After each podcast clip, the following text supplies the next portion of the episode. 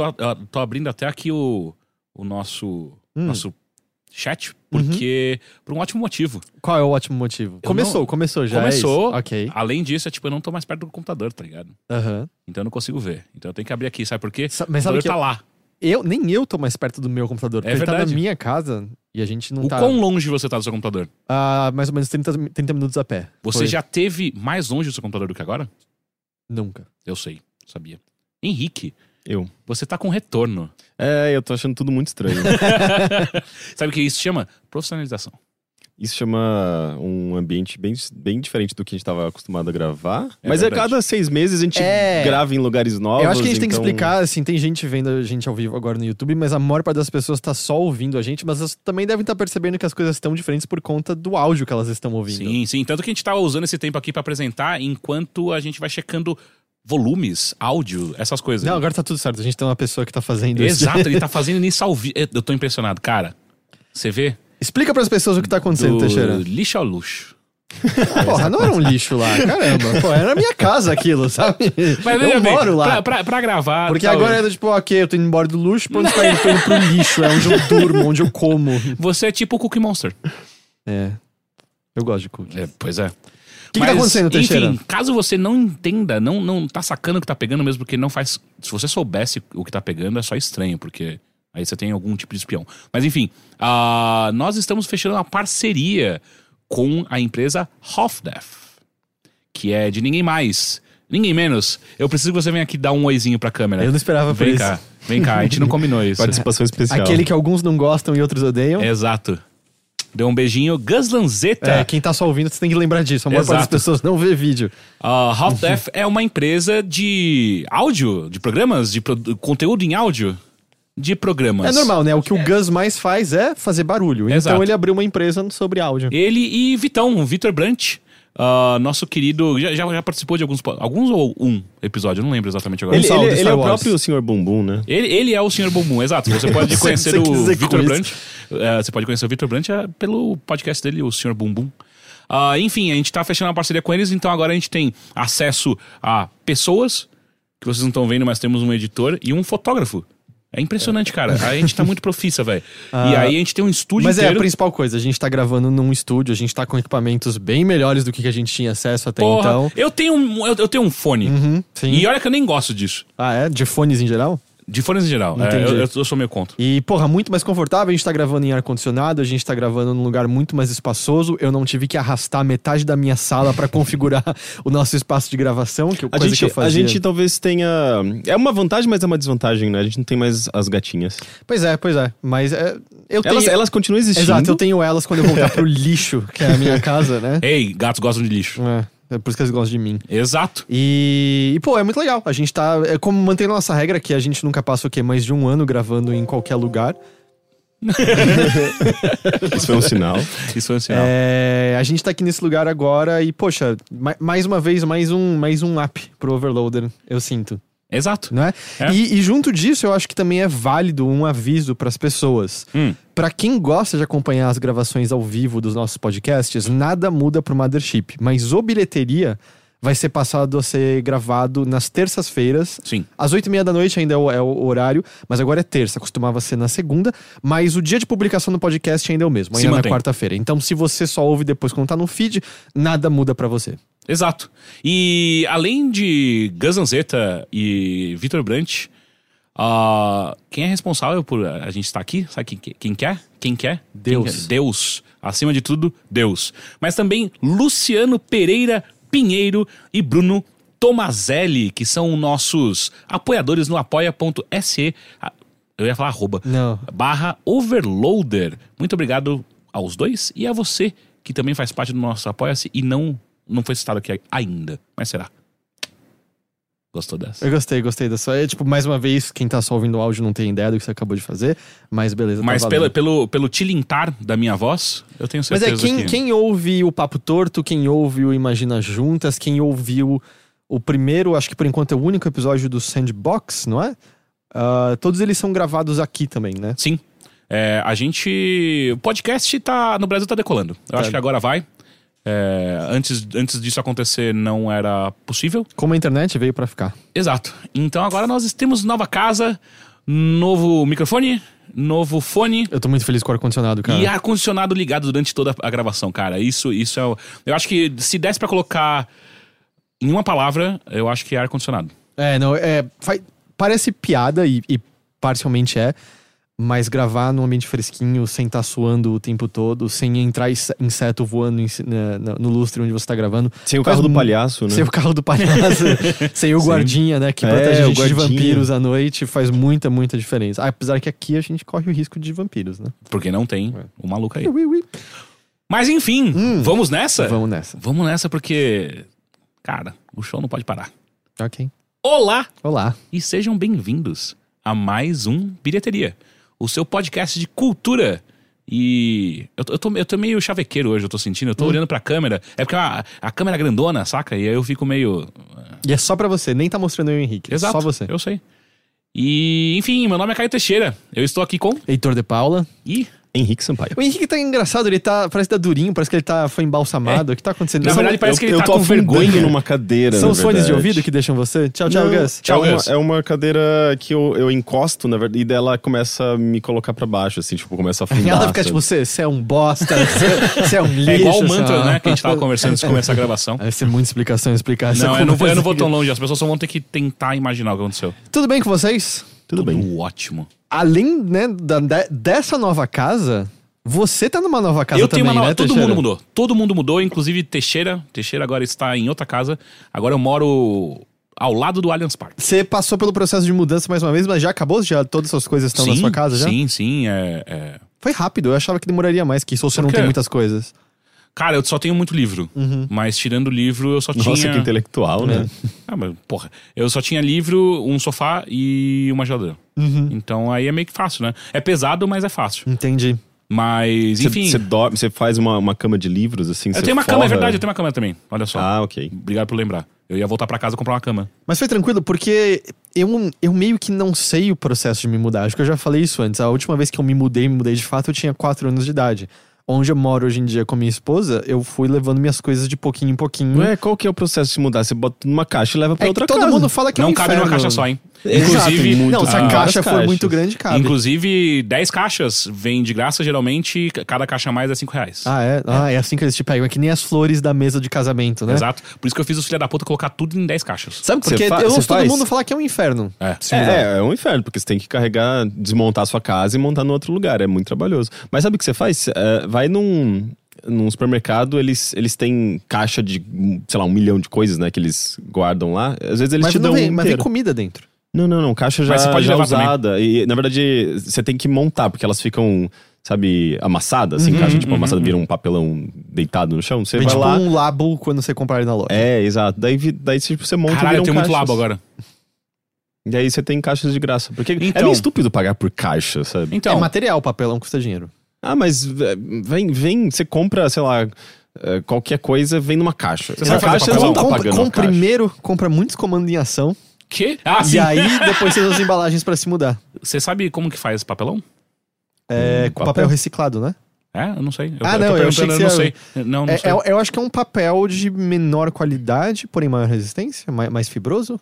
Hum, Dá muito alface Não, não, não, não, vamos, não vamos, não vamos, não vamos pra esse campo, não. Não? A gente vai falar merda. Mas enfim, é, foi uma mudança cansativa. ah, e o, o que originou dessa mudança foi muito pó. E com isso, Pra o quê? Muito pó? muito pó. Um pó que não é legal. E aí eu estou resfriado. Ah, mas porque você lixou as paredes? Você... Não, é porque, cara, m- quando eu me mudei pra casa da minha mãe, é, não cabia. Porque eu levei minha casa inteira pra casa da minha mãe. E não cabia a minha casa inteira dentro de outra casa. E aí muita coisa ficou em, em, em caixa. E aí ficou acumulando pó, poeira. Ué, mas vai. Ah, Você tá em caixa, não tá acumulando pó. Tá sim, É, é, ela tava furada essa caixa, né? pode ser. Mas tinha muito pó e poeira. Mas e aí, já. Agora então já tá tudo assentado, já tá tranquilo? Não, ainda já- tem. Todos os meus livros estão em caixas ainda. Uhum. Mas eu já tenho uma cama pra de- deitar e dormir, eu tenho fogão, tenho geladeira, tenho máquina de lavar e tenho internet. Cara, já é, um, já é um avanço, porque a última vez que você se mudou, a gente ficou Você sentado.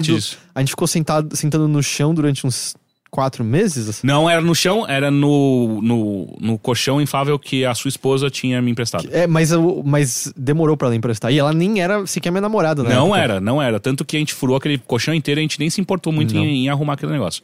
Na verdade, a gente tentou um dia, a gente tava muito bêbado, a gente tentou arrumar com Cera de vela. Cera de vela e não funciona, viu? Spoiler. ideia, gente. Não é o Tião que deu a ideia. É, você vê que o Tião hoje ele, ele ganhou o loot box da WrestleMania e é- essa é a pessoa que eu tava escutando pra arrumar com cera. Então não funciona. Mas enfim, tem uma casa nova e com isso, você que acompanha o bilheteria, o Overloader só pela bilheteria, pela nossa parte cultural, não que videogame não seja, mas enfim, ah, talvez não te importe tanto, mas o que vai aconte- acontecer agora é que eu vou tentar fazer mais ah, Transmissões. transmissões ao vivo da minha casa. Então, Tem às fibra vezes. ótica lá? Não tem. Você vai fazer transmissão sem fibra ótica? sem fibra. Mas eu tenho uma internet de 70 mega, que eu contratei por 70 mega e tá entregando 80 e pouco. Vamos, E bom, de vamos- upload vamos- de vamos ver. 40. É, vamos- acho, que, acho que deve rolar. Olha, usando, usando a aberturinha, a, a interface bonitinha e, Eu e- passei- e posicionando bem a câmera. Passei todos os arquivos bem. pro Teixeira, passei todas as Ah, instruções do que ele Eu não tem tenho fazer. câmera, acabei de perceber. É, mas- mas vai quer, quer fazer Eu transmissão talvez- como? Eu talvez conheça pessoas que estão indo pros Estados Unidos, você consegue comprar uma e mandar entregar no Cara, do hotel. jeito que você falou, parece que eu vou ter que dar um fígado meu, só tem um. Enfim. Não, porque aquela, aquela que a gente usa, usa para as nossas transmissões custa acho que 60 dólares. Não é, é, tipo, não é barato, mas não é absurdo. Se verdade. você quiser uma igual, eu consigo Eu quero. passar o contato do hotel em que essa pessoa vai ficar e se manda entregar. Gente, lá. isso, não é papo pro podcast. Vamos, vamos Isso é- logo, vamos Nossa, pro, pra isso, é, é conteúdo. é conteúdo. Puta que pariu, onde, onde a gente tá? O que a gente tá fazendo?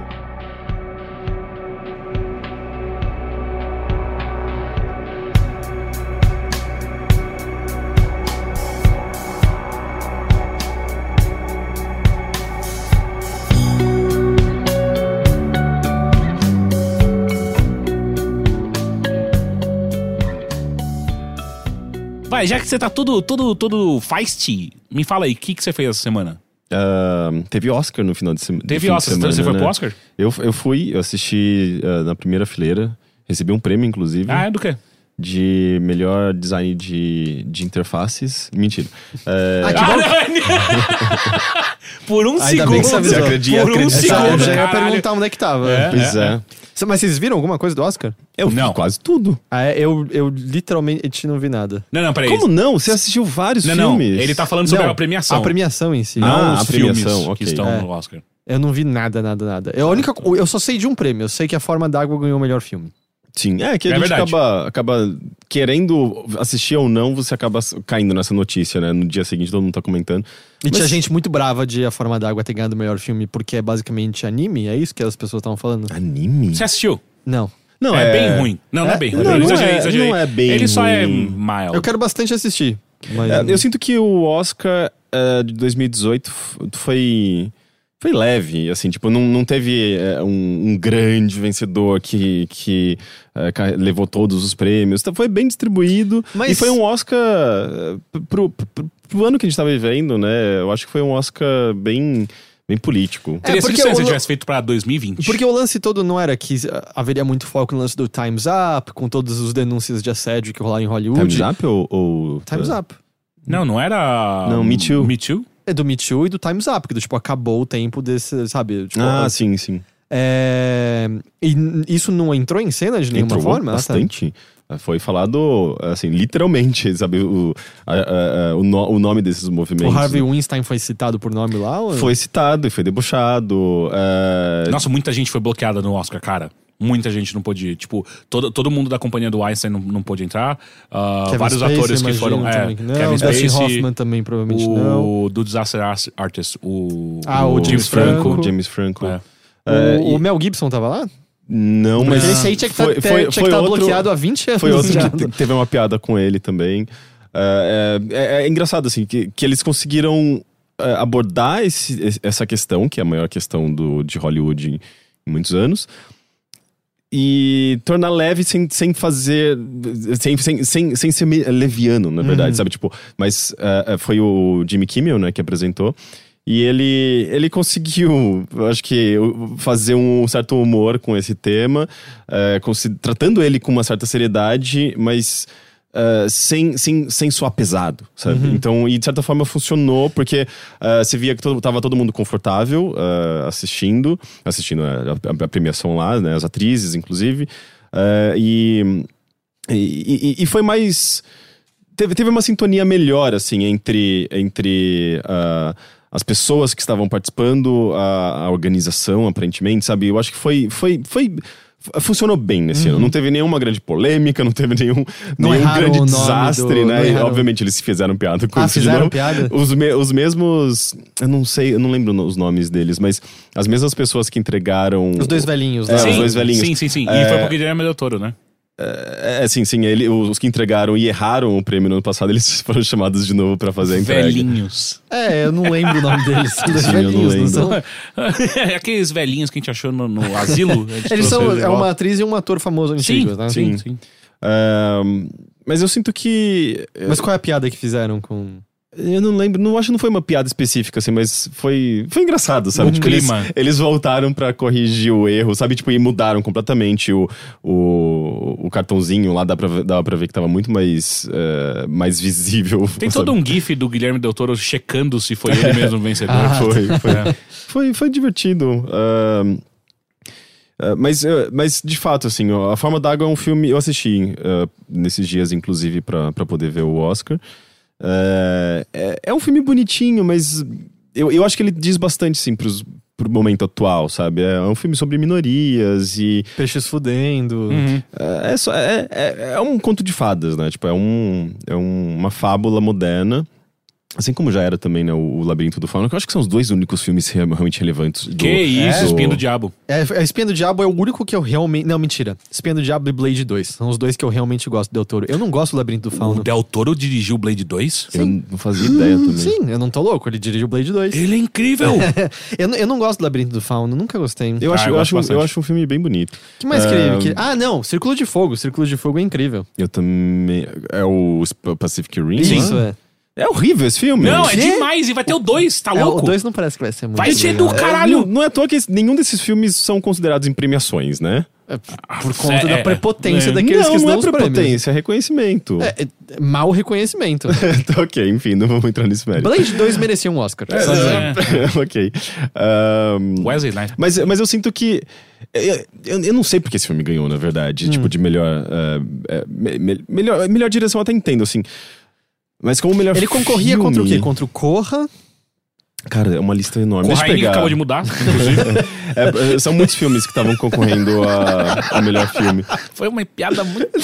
É que eu não sei porque eu tô vendo nos filmes e aí, tipo, Corra, e aparece o Corra para. Puto que não conseguiu ainda mudar, né? tipo, ele no computador de madrugada editando podcast sem dormir. assim.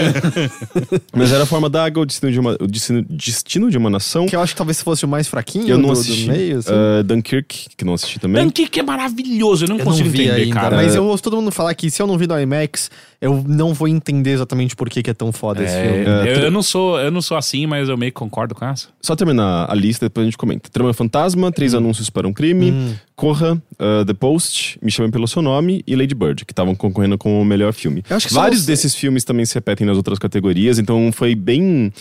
ah, ah, se ouvia os mesmos nomes constantemente, tirando um ou outro, tipo Star Wars, que concorreu ah, ah, só, categoria, sonoro? só categoria de som. Ah, inclusive, as duas categorias de som tinham exatamente os mesmos filmes, que me faz questionar. Tem por duas que- categorias de Por som? que eles não aglutinam essas duas categorias? Ué, porque são duas Era, mi- competências era mix- mixagem e edição. Mas quando você tem os mesmos filmes concorrendo nas duas categorias, não faz sentido. Ué, porque às vezes cada um fez uma coisa melhor, diferente em cada uma categoria. eh, como que funcionam categorias? Eu, eu, quero muito ver nos, nos outros anos pra saber se eles, se eles vão lá e repetem os mesmos filmes. Porque é, é, foi, foi, foi só meio, meio engraçado. Olha, se você, se você tá concorrendo a essa categoria, automaticamente você tá concorrendo É que elas nessa são aqui muito também. parecidas, né? É dá dá é o outro edição também, vai de uma vez. O Oscar é chato, ninguém mais aguenta ver isso. Um, mas, mas eu sinto que. Eu não sei, parece que. É quase como, quase que como se não tivesse um, um grande filme realmente memorável, assim, porque A Forma d'Água é um filme muito bonito, mas é um filme que parece que eu vou esquecer daqui a três meses, Sei. dois meses, sabe? É, daí eu diria Tal qual um talvez... peixinho. tal- os, mai- os maiores, mais memoráveis mesmo, eu diria que é o Corra, provavelmente. Sim. Ah, Eu acho que ele é, ele é impactante por razões ah, ah, políticas. Uhum. É um filme bastante político. Ahn, diferente do, da, da própria Forma d'Água. Mas ao mesmo tempo, ele, é, é- ele não é exatamente um filme excelente. O final daquele filme eu acho. Ah, é? Eu gosto Bizarro muito do de filme. uma maneira- Do Corra? É, É demais. Eu gosto bastante também. É, é, eu acho que ele é interessante como roteiro. Eu acho que ele, ele é muito bem elaborado. Ele tem muitas referências, de fato, a, a- a questões políticas. Aquela cena do bingo, sabe? Tipo, é uma referência à, escravidão e compra de escravos. É, ele é muito rico nesse sentido. Mas eu não, eu, eu não, eu não sei, assim, parece que é, é muito estranho ver um filme, um filme de terror, inclusive, concorrendo ao melhor filme, né? Mas é engraçado, por exemplo, eu. Tipo, sabe, Logan não ser considerado pros melhores. Logan, ele foi considerado em uma das categorias... É, mas digo de melhor filme mesmo em si, sabe? Eu, eu, eu botaria. Eu, é que é muito difícil, eu não Não, mas sei. você viu um report que foi feito, eu não lembro qual site que fez, mas foi um artigo que eles entrevistaram vários votantes do, do Oscar. E aparentemente os votantes mais velhos, porque tem gente de 90 anos e tal, não tava nem olhando, nem considerando Corra. Então, Porque, tipo, velho, você vota no que você supostamente viu. Então, se eles É. nem viram alguns desses. É, não, né? e nem, nem queriam ver, sabe? Tipo, é, eles simplesmente olhavam pro Corra, isso daí não é material pra, pro Oscar. E aí você vê É, e- o quão relevante é. Porque, por exemplo, Então, mas eu acho isso interessante porque você também. ah, a, gente, a gente acaba percebendo que tá rolando uma. Uma transformação no Oscar, sabe? A gente vê filmes que normalmente não seriam cotados Uhum. pra premiação participando e ganhando destaque. O Corra foi um dos grandes nomes desse ano. Esquadrão embora- Suicida ganhou um Oscar. Hã? Esquadrão Suicida ganhou, acho que o Oscar de melhor figurino ou melhor maquiagem. Melhor figurino. Ne- Nessa edição? Não, Não, ano não, passado. passado. Ah, tá. Então, tipo, Não, ele concorreu a dois. Inclusive, eu achei muito estranho. Teve um filme lá que eu fiquei muito perdido. Eu fiquei, mano, esse filme é de 2015, que é Bela e a Fera. Sabe? Não, é- não é de 2015, Ah, é de tá, mas é 2000, que parece que é de faz muito tempo 2017. que saiu. Mas pa- parece que faz muito tempo, Sim. porque o Corra é um dos filmes mais antigos, digamos, a participar dessa edição. E Bela e a Fera, pra mim, era muito mais antigo do que o Corra, sabe? E daí eu fiquei muito perdido, Mas eu, sabe? eu fico com coisa, sabe? O Patrick Stewart não tá como o melhor ator, sabe? A Só a cena da cama. Vocês viram Logan, né? Sim. Eu não assisti. Ah, bom, mas sabe qual cena eu tô falando? Sim. Pelo amor de Deus, ele tá. Talvez seja o melhor momento dele atuando. E ele é um ator fudido, sabe? Aquela cena é maravilhosa. Mas, E, mas ao mesmo e, tempo, tipo, se- e o, Blade ator que- Runner, que- Blade Runner nem tava entre os melhores Não, também. não, Não. ele tava só de técnico É, também. tipo, eu concordo, acho. Fotografia ele ganhou, né? É, eu acho que tecnicamente ele é É, né, impecável, mas eu não vejo ele nas outras categorias. O Gary Oldman tá lá, tipo, ganhou, acho que mais porque. Uma hora ele ia ter que ganhar, né? É, mas tipo, tem ele já foi nomeado várias meio- vezes. É, eles meio que tem que corrigir, né? Eles É tipo, tanto DiCaprio, tempo- é tipo DiCaprio ganhando ano passado por aquele Exato. filme bosta lá. Exato. Sim. Exato. Ah, o outro. Acho que outra categoria que foi marcante foi o ah, de. ah, roteiro adaptado, que foi o Me Chame Pelo Seu Nome, Hum. que o roteirista. eu esqueci o nome dele, não sei o que, Avery. Mas ele, ele é o, a pessoa mais velha a receber um Oscar. 89 anos, né? 89 anos. E foi muito bonito, né? Tipo, um velhinho de ben- bengala, ele colocou o Oscar no chão, agradeceu. Não aguentou Teve- o peso do Oscar. Ah, um velhinho. É por isso que né? eles não ganham. Ahn, Eu queria também falar de um outro grande vencedor da noite, Hum. Que foi o pessoal do Choque de Cultura com mais de 30 mil pessoas vendo ao Não, vivo. eles bateram 50, Eles bateram cara. 50? É. Caramba. E eu, eu não assisti, mas eu vi as pessoas dizendo que eles começaram na, na- tipo, no tapete vermelho. Então eles ficaram, parece que 5 horas nos personagens. Eu gostei muito, tudo. mas... Eu sinto que Choque de Cultura é roteiro, e não necessariamente... Ah, cara, mas, mas é que eu não vi nada. Mas ainda assim, se eles conseguiram manter Não, aquele não, não, não, foi bom, foi bom, pessoas foi bom. Não- horas... Assim, foi muito mais interessante que qualquer outro negócio É, de eu Oscar. vi umas imagens sendo compartilhadas que o Rogerinho pôs os dedos no ouvido nas partes musicais. Porque música é o âmbito É. da droga. Tem, vários, tem vários momentos muito bons. É, um, eu acho que um- também um outro momento importante de destacar. é, o melhor filme estrangeiro, né? Que, é, o, que, o que ganhou foi Uma Mulher Fantástica, que eu não conhecia. É um filme. Colombiano, não é? Colombiano, é, argentino, não lembro agora. Mas é, sobre uma, um- uma transexual. é, uma, é uma transexual, não é um homem de peruca, né? Tipo, como costumam fazer, especialmente em Hollywood. E, e ela subiu no palco, ela, ela foi. Homenageada pelo, pelo acho que o diretor do, do filme do filme se não me engano Ah, e tinha um discurso muito forte né sobre diversidade sobre igualdade Ah, tanto é que uma das, das apresentações musicais era sobre isso, sabe? E, e de- deu pra ver que, que, é, que foi, um, foi pautado por, por, por igualdade, por esse tema, sabe?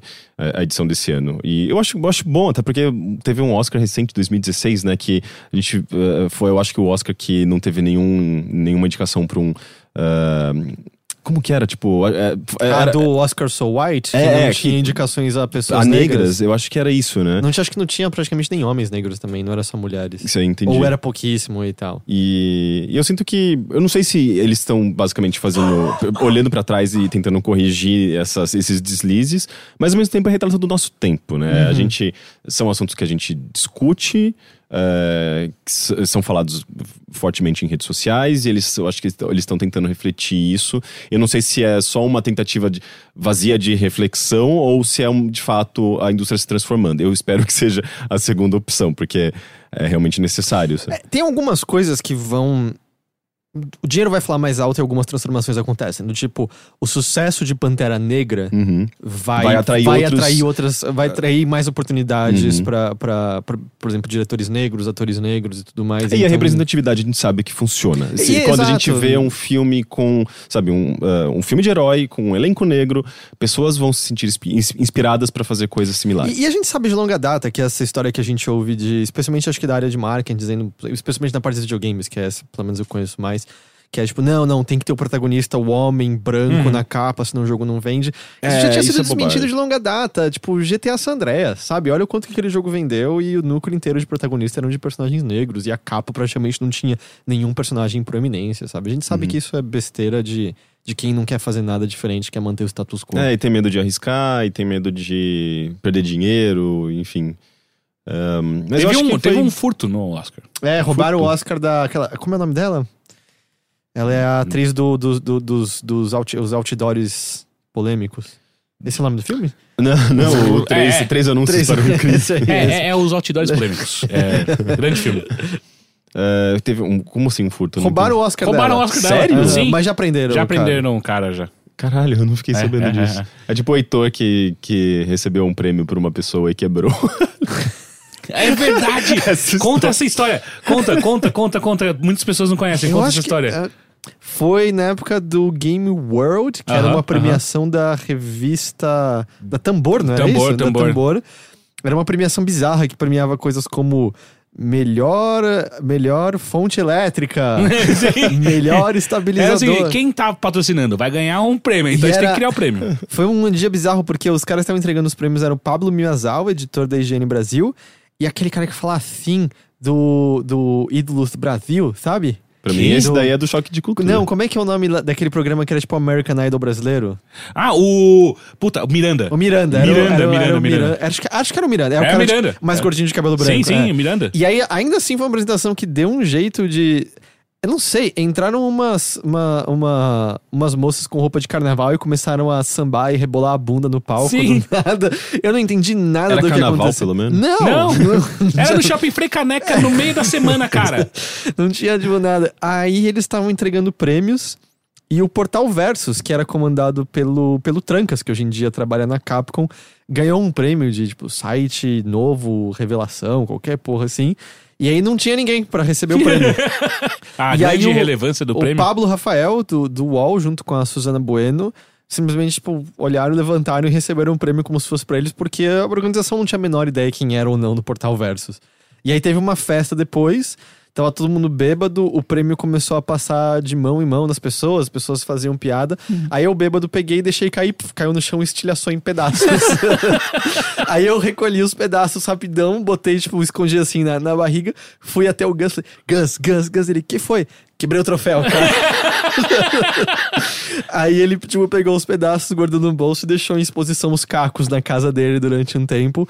Até que eu conheci o Trancas e aí, tipo, ah, esse é do Portal. Eu falei, cara, eu sem querer roubei seu troféu e quebrei.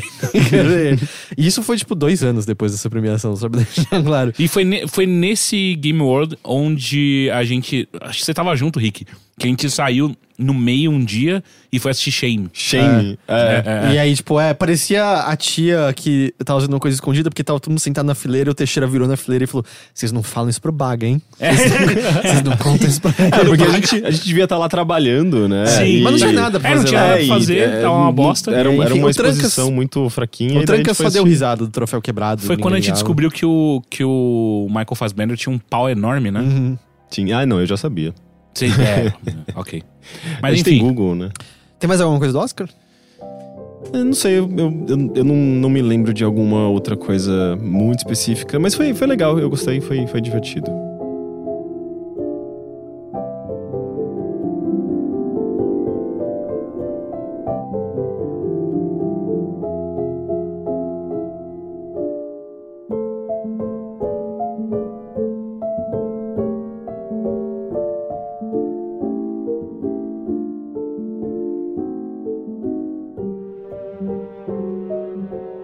Heitor de Paula. Olá. Tudo bem? Tudo bem. E aí? Como E aí? foi sua semana? Foi bom, foi da Foi hora. boa? Foi, foi tranquilo. Eu fiz, fiz bastante. Assisti coisas nesse fim de semana que eu não posso falar ainda sobre, infelizmente. Ah. Mas é, são, são coisas legais. É, assisti o Trama Fantasma. Uhum. Eu não vou ter muito a falar além do que você já disse. Eu gostei bastante. Não é meu favorito do Paul Thomas Anderson de, de forma alguma. Mas é. Eu não sei, é uma atuação brilhante, né? Do, do Daniel Day-Lewis. Ah, Uhum. como é o nome da atriz que, que contracena com ele? Eu não me lembro, eu não acho ela nem um pouco boa. Você não acha que no filme ela tá boa? Não. Não? É, Por que acho- que te incomoda? Eu, eu não sei, ela não. é, ela é meio genérica, assim, uma atriz É. que não tem. Ela não tem nada muito peculiar, ela, não- ela não tem. É uma atuação ah, meio vazia, eu senti. Eu gosto muito da, da atuação da irmã dele. Ela tem. Ela, ela, ela, é ma- é- é- ela parece muito aquela, tipo, irmã possessiva, forte, sabe? Tipo, ela tem um- uma personalidade forte. Muito diferente da, E- da, da, da garota que eu senti que não É, tem nenhuma Mas, personalidade mas forte. Você não sente que isso é meio proposital, justamente por conta do jogo de personalidades que existe ali pra você ter aquela virada súbita com Gente, vocês podem explicar o que raios é esse filme? É que o Rick já falou bastante sobre na semana Ah, passada, mas é, é. Basicamente, o filme gira em torno desse personagem do Daniel, Day-Lewis, que é um alfaiate que faz vestidos ultra famosos que literalmente a realeza utiliza. assim. Só realmente a alta, alta sociedade utiliza esses vestidos caríssimos. E a vida dele gira em torno disso. Ele é completamente obsessivo e é uma dessas figuras que é considerado um gênio por conta disso. Então ele é muito apegado aos seus hábitos, qualquer mínimo desvio, qualquer mínima distração, é, ele considera uma afronta à pessoa dele. E as pessoas ao redor, por exemplo, essa irmã, acham um absurdo que qualquer um o desvie de- dessa, dessa, dessa rotina. Veem ele como um gênio que de fato não pode ser ah, perturbado. E o filme, são mais de duas horas, eu acho, de filme, é meio a gente pouco a pouco compreendendo essa figura que é muito complexa, mas ao mesmo tempo cada vez mais vendo que talvez o que pareça ser uma complexidade não seja de fato uma comple- uma complexidade, seja uma estranha falta de profundidade e de desenvolvimento emocional completo por parte dele, assim. É, eu vi uma pessoa descrevendo o personagem num tweet que eu achei muito bom, que é Clodovil, Clodovil se fosse hétero. e, e cabe, admito, cabe bastante pra essa última atuação do Daniel Day-Lewis. Se aposentou fazendo Clodovil hétero no cinema. Ok. Mas é. Eu achei o filme, o filme bastante, bastante bom. E ele. A trilha sonora dele é maravilhosa, É, e- né? e a não, maneira não sei como- como não ganhou no Oscar, inclusive. É do Johnny Greenwood, aliás, né? A trilha sonora. E, e ela. Meio que tal qual no Sangue Negro, né? Que ele também fez a trilha sonora, é quase um personagem em si, né? Dita muito a maneira como se sente. Bem, bem no comecinho do filme tem uma cena que é quase. Quase não, é um flerte rolando entre o Daniel Day-Lewis e essa moça que. É, é muito estranho o relacionamento entre eles, é muito estranho o papel que ela tem na casa deles, e boa parte do filme é explorar justamente que raios é essa relação. Mas é uma cena que tá bonita em que ele tá tirando as medidas dela porque ele resolve que ele vai fazer um vestido pra ela. E é um flerte muito delicado e muito lento. Ele leva ela cuidadosamente pro sótão, tira a roupa dela e deixa ela só com. É uma espécie de camisola que é meio transparente. Então, ah, ele tá meio conseguindo ver, por exemplo, os peitos dela, mas não tem um toque, não tem ele pegando em nada, é só ele ainda vendo as medidas. Então, assim, tá muito, vamos dizer, sensual o flerte e a música tá acompanhando isso, assim, crescendo bem devagarinho, mostrando meio o quão caloroso é, o- é- é esse momento pra aquela moça. Até que a irmã do, do, do Daniel Day-Lewis entra na cena, assim, subitamente, falando assim: Ah, você tá tirando as medidas? E a música uf, desaparece imediatamente. E você percebe que é exatamente as mesmas ações ainda sendo tomadas, ele tirando as medidas, mas só da música ter saído, você entende como o sentimento dela mudou. Que ela tava entendendo que aquilo era completamente um flerte, uma cantada, e de repente vira a situação mais desconfortável do mundo. Que tá ali ela seminua, com o cara tirando medidas, e a irmã olhando pro fundo, sabe? Olhando pros dois, e ela olhando que raios tá acontecendo com isso. É, imagina E a música- da, da perspectiva dela, né? Tipo. Que ela- raios tá acontecendo É, aqui, inicialmente ela exatamente. tá com um potencial amante, né? Tipo, uma pessoa que ela sente uma atração. Uhum. E de repente a irmã entra e ela percebe ah, com mais clareza, tipo, a relação dele com a irmã, que é. É, é quase como se. Ah, eles vivem no mesmo ambiente, E- né? e é mesmo- meio invasivo, é E muito estranho. A quase nudez dela vai de um convite até uma exposição demais, assim. Por que Uhum. que a irmã tá podendo ver? E a trilha sonora eu sinto que é quem te guia completamente nesse momento. Então é, é bem, bem maravilhoso isso, assim. Mas É um filme, é um filme bem legal. É um filme, é um filme lento, certo? É um filme de duas horas e meia, mais Uhum. Ele é ou bem, menos. bem classudo, né? Uhum. É um filme bem com, com uma cara de filme clássico, assim. É, mas ao mesmo tempo tem coisas muito delicadas, assim, em toda a cena de abertura dele cuidadosamente abotoando os vestidos, de mostrando ele fazendo a barba, dele se vestindo. É tudo muito delicado e, e passa uma sensação um pouco aconchegante, quase, né? De você. Mas ao mesmo tempo é um filme bastante claustrofóbico. Você não vê. a- a- tem cenas no exterior, mas boa parte do tempo é só naquela casa, né? Que você vai conhecendo mais e, E que mais. horas chega o padre O padre? pra exorcizar o fantasma? Ah, trama fantasma. Essa foi boa, Teixeira. Essa eu vou estar aqui todos os dias? Sim, no mesmo o padre, horário. o padre nem, nem exorciza fantasma. Que não isso? é fantasma, é, di- é diabo, demônio. É não, cap- que isso, cara. Claro que foi, claro que é De, ó, de terror o Teixeira entende. Ele Eu assistiu, entendo, sim. Ele assistiu Exorcismo Zero. Di- não, não, ainda não. É o Diário de Exorcista, não, não, o Zero ainda não. Não é o Zero que saiu? Não. É o vai Zero sair, que saiu. vai sair, vai sair, vai sair. Eu achei, Certeza? uma, eu achei uma não, piada pera, é o forçada. Zero que É o saiu Zero que e aí saiu. vai sair o início, É. é? o recomeço. É isso, mas o Zero é o que existe. É verdade, ó, falei mal. Mandei mal. Desculpa, Renato Siqueira. Mas é, assisti o Trama Fantasma, mas enfim, o fim de semana foi muito legal. E eu assisti o que eu posso falar sobre, que eu gostei. Vocês assistiram um filme chamado Dave Made a Maze? Ah, não é, é esses Netflix Originals? Não, não é do Netflix. Ah, é um filme que saiu, eu acho que foi ano passado ou retrasado. É um filme com um toque surreal, ah, muito simpático. Não é o melhor filme do mundo, não é incrível, mas é assim. O filme começa com uma moça voltando pra casa depois de viagem. Ela tá. Fica estabelecido que ela mora junto com o namorado. E ela chega na sala dela, e a sala dela não é muito maior do que esse ambiente que a gente tá pensando numa sala normal, assim, grandinha, mas nada muito grande. E tem uma estrutura de papelão e papel e bandeirinhas e fita adesiva e fita crepe no meio da sala dela. Só que, Ah, eu sei que filme que é. só que não, é, não é uma estrutura muito grande, assim. Bate na cintura dela e dá uns dois passos de distância, essa, essa estrutura como um todo. E ela entra e, e o Dave, né, o, o namorado que fez, ela... "Ah, Dave, que, que porra é essa aqui no meio da sala? Ele... Eu construí um labirinto. E ela, tipo, olhando pra esse negócio que é, sabe, é um... Sei lá, é um castelão do He-Man, basicamente, o negócio que ela tá olhando. Nossa, ah, tá, mas... Castelo de Grayskull, por favor. É, você não pode desmontar isso agora, assim, tá atrapalhando no meio da sala. Ele, não, mas eu quero muito terminar. E ele começa a conversar com ela e fica muito claro que ele é um cara que começa muitos projetos e nunca termina nenhum deles. E aí ele quer terminar esse labirinto de toda forma. Ela, tá, mas você tem que terminar isso mesmo? Ele, ah, tem, tem que terminar. Tá, mas você pode sair daí só pra, pra gente conversar e tal, né? Só pra você me dar um olho? Não, eu não tenho como sair. Por que, que você não tem como sair? Porque eu me perdi aqui dentro. Ela, do que raio você tá falando, sabe? Olha o tamanho desse negócio, é só você levantar dele. Não, você não tá entendendo, eu me perdi aqui dentro. Aí ela vai tentar pegar o labirinto pra levantar e ele começa a berrar: Não, para, para, para, tá tremendo tudo aqui dentro, o que você tá fazendo? O que tá fazendo? E ela não tá entendendo assim, porra, sai daí, do que você tá falando, sabe? E ele vai dizendo: Não, não, eu preciso terminar isso aqui, eu preciso terminar, mas não entra aqui, não entra aqui de forma alguma. E essa conversa vai indo, vai indo, até que um amigo chega em casa e olha pro que tá acontecendo e fica, mas que porra, por que você não sai daí? E essa conversa vai, acontece um pouco de novo. E quando se dá conta, tem vários amigos na casa olhando que porra é essa tá acontecendo. Alguns, assim, que são o clichê do hipster de, de, de cidade grande, resolvem fazer um documentário sobre esse, esse labirinto que o Dave fez ali na sala. E até que as pessoas ficam de saco cheio e falam: quer saber? A gente vai entrar nesse labirinto. E aí eles entram.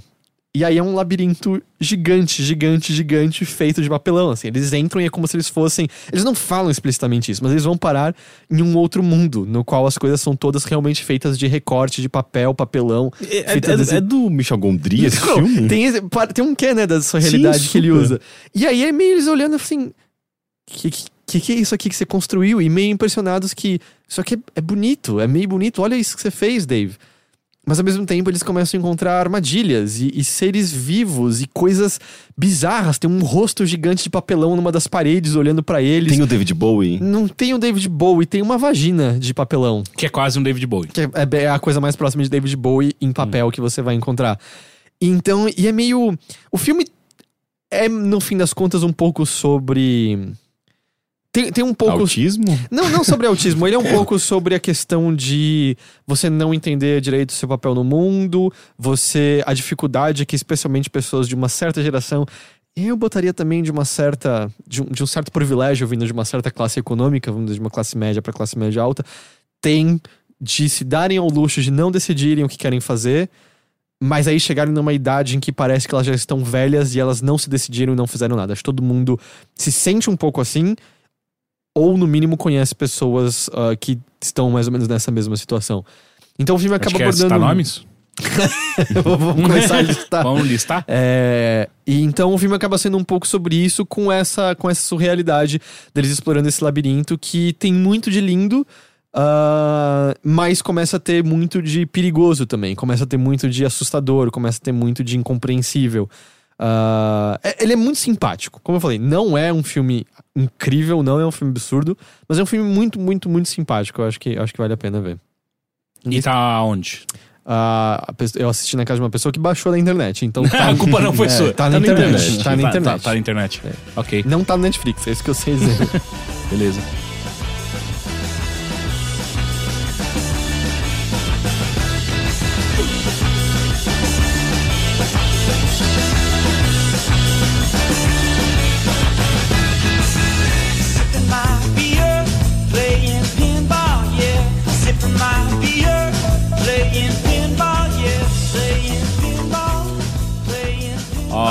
Então sou eu. Aí você. Caras, é o seguinte, eu tenho dois filmes. Hum. Um é muito bosta. Ah, a gente, E a o, gente outro, sabe. e o outro eu queria que fosse bosta, mas ele é bom. Ah, vai pro Vai- vai pro bosta, bosta, né? vai pro bosta. Bosta? Eu assisti Full Metal Alchemist, o filme. Ah, o que entrou no Netflix? É, maluco, o bagulho é muito ruim, velho. Aposto, Caralho. aposto que tem fãs da série que estão te xingando nesse momento. Eu Não, duvido, eu, eu eu acho que duvido. todo mundo odiou É, esse filme. é, Foi é, tipo. Como é o nome do, do livrinho do malzinho lá? Quê? O. Death Note. Ah, entendi. Como, Como é que é o livro do malzinho? é, esse aí todo mundo concordou que o filme é um lixo e tal. As pessoas estão erradas quando acham que o anime é bom, mas todo mundo concordou que o filme Mas é no ruim. caso, o Fullmetal Alchemist também é live action? Sim. Sim. Hum. É, ca- cara, começa assim. Pintaram o cabelo de um japonês de loiro. Ah, pintaram? Porque eu achei que era uma peruca terrível pela. Ou é uma peruca muito ruim. De qualquer maneira, é muito ruim. É, é, é assustador o quão bosta é aquele negócio. E assim, ele segue Mas exatamente... é um filme japonês mesmo? É. Sim. E parece. Você olha e você fala, cara, isso é muito baixo orçamento. É. E aí, cara. Eu, eu não sei o que eles estavam lá com a cabeça. Porque assim, não é nada novo da série. Não é tipo um. um, um, sei lá, um universo B ou, ou algum evento que não foi ah, explorado pela, pela, pela série. Ele segue a mesma fórmula do Full Metal É o Alchemist que lance tem. de o irmão é, virou a armadura, e ele, tá, ele tá, quer recuperar o braço e a Não, perna não, mas é assim, é literalmente, tipo, eles contam a exata mesma história no mesmo. no mesmo. na mesma cronologia do anime. Ok, é, um, é uma do... É uma versão filme. pra... Mas é, É, muito estranho isso, cara. É muito estranho. Tipo, eu prefiro assistir aquele Dragon Ball estranho lá com o, o maluco, como é que ele chama? Aquele americano? É, é. Eu prefiro esse, porque ali. dá pra dar menos- risada, É, né? eles tentam fazer Cara, uma esse, coisa fi- esse filme diferente. é muito ruim. Porque Esse sabe o que filme- parece? Parece que você tá assistindo um, um, um doc feito no Anime Dreams, com um monte de cosplay correndo de um lado pro outro. É isso que parece, cara. E é tipo uns Cara, eu cosplay meio esque- eu zoados. tinha esquecido desse Dragon Ball Evolution, não é isso que É, ele chama? é, é, é. Que, pera, o cara que fez Dragon Ball Evolution não é o mesmo cara que fez o. Ele fez alguma outra coisa? Ele não foi ele que fez o Speed Racer? Não, não, Não, não. Não, não. Bom, enfim. Cara, pra você ter uma ideia, você, assistiu alguma coisa de Fullmetal Alchemist? Eu assisti o. Eu, eu sei que tem várias versões. Eu assisti, acho que a primeira série animada. É, eu, eu cheguei a assistir alguma coisa no Animax. É, era, é basicamente o que era. Era ele fez lá o ritual pra tentar ressuscitar a mãe. O, o Al perdeu totalmente o corpo, ele botou o corpo, fez o, o, o símbolo na nuca lá e Uhum, ele entrou no, no, no- no corpo do robô. E ele perdeu um braço e uma perna. Exato. É isso. Mas é- acho que isso, isso é meio canônico. Qualquer. Não, tá. E aí, eu não sei se eu posso falar o final do que eu vi. Não, não, Não, sei. né? Acho que não. Não, sei. não, mas assim, eu só quero perguntar, tipo, no, no que você assistiu, tem, tem os três ah, vilões, que é tipo a Gula. Os homúnculos. É, os os homúnculos. Sim, sim. a- Então, cara, um deles é a, é o é a inveja, que é o que consegue se transformar em qualquer pessoa. Maluco, no anime, é, é tipo um cara com uns dread. É isso, é basicamente é- esse é o rolê dele. E aí botaram um, um- um japonês com uns dread de, de peruca na cabeça que não faz sentido. Parece que ele tá usando. Sabe TNT? TNT? Não, não, não a bomba, a, o, o tecido, sabe? Ah, tá. Acho que eu sei. aham. de tule, sabe? Quando você. Tule, parece que ele tá com um tule na cabeça. Cara, é bizarro, velho. Você não, não dá pra entender o que, que eles estavam com a cabeça. O que, que eles estavam tentando fazer. Sério, é, É, muito eu, eu- eu nun- nunca assisti, eu acho, um filme. Não pode ser só muito baixo orçamento? Mas tem uns puta efeitos. Não, não são bons, mas tem muito efeito especial e eles têm uma locação animal, cara. A locação desses caras, eles, acho que eles foram pra sei lá, Suíça ou Suécia, alguma coisa assim gravar. É animal a locação deles. Eu nunca vi adaptação em live action de anime que tenta ser fiel, assim, até visualmente. Então eu não sei como que é. E eu não sei se o quão normal é isso também. Mas imagino que tenha muitos. E, tipo, sei lá, às vezes é, é, pra, pra, pra quem já tá acostumado é meio que comum, sabe? Mas é que eu acho que eu sinto assim que. É comum quando você vai no Anime Friends e vê a galera interpretando lá no cosplay, tá ligado? É o mesmo nível. E a É parte que que é, eu não é pra nicho, né? Não É. é um filme mainstream. Mas a parte que eu não saco é: tem alguma dessas adaptações que é boa? Por que eles continuam fazendo isso? Mas às vezes é Tem isso que eles alguma querem. É, adaptação- porque tem nicho, é. tem alguma adaptação em público. filme de um anime que as pessoas falam, cara, ficou animal, Tem ficou muitos, melhor que a é, animação é, original. Tem uma de Tekken. Attack on Titan. Tem, tem várias. Tem de Attack on Titan? Tem, tem filme de Attack on Sério? Titan. Tem, é, é meio. co- É, é comum, na verdade. Porque tem, tem demanda pra isso. Só que eu não sei, eu não sei o quão essa, essa demanda tá, tá presente aqui no Brasil, Uhum. por exemplo, sabe? Aí você entrou na Netflix, né? Então todo mundo acaba tendo acesso. O lance é que eu sinto que todas as pessoas que eu acompanho, que gostam de anime e acabam vendo essas adaptações, ah, sempre acham um lixo tudo. Eu não entendo como essas coisas continuam a ser feitas, entende? Porque parece. Sim. Eu assisti. Não, mentira, não, não assisti não. Esquece. Eu achei que eu assisti, mas não assisti É, não. eu viajei. Tá, bom, esse foi um filme bosta. Então, assim, cara. Mas aí a história acaba como acaba o desenho. Sim. É estranho. É E só que condensado. básica. Ah, não, tem mais de duas horas, né? Porque eu ia assistir pra dar risada, mas tinha mais de duas horas, aí eu desencanei. Ca- Cara, é muito estranho aquele negócio, velho. Eu não tava entendendo nada que eu tava assistindo. Uma hora eu fiquei. Não, pera, eu tô assistindo anime ou é o mangá? Eu não, eu- ou, ou- ou a live action? Eu não tô, não tô sacando. Tipo, tem algum caso desse que você lembra, assim, que, que o filme acabou sendo legal? Até quem foi dirigido pelo Uwe Boll, não foi?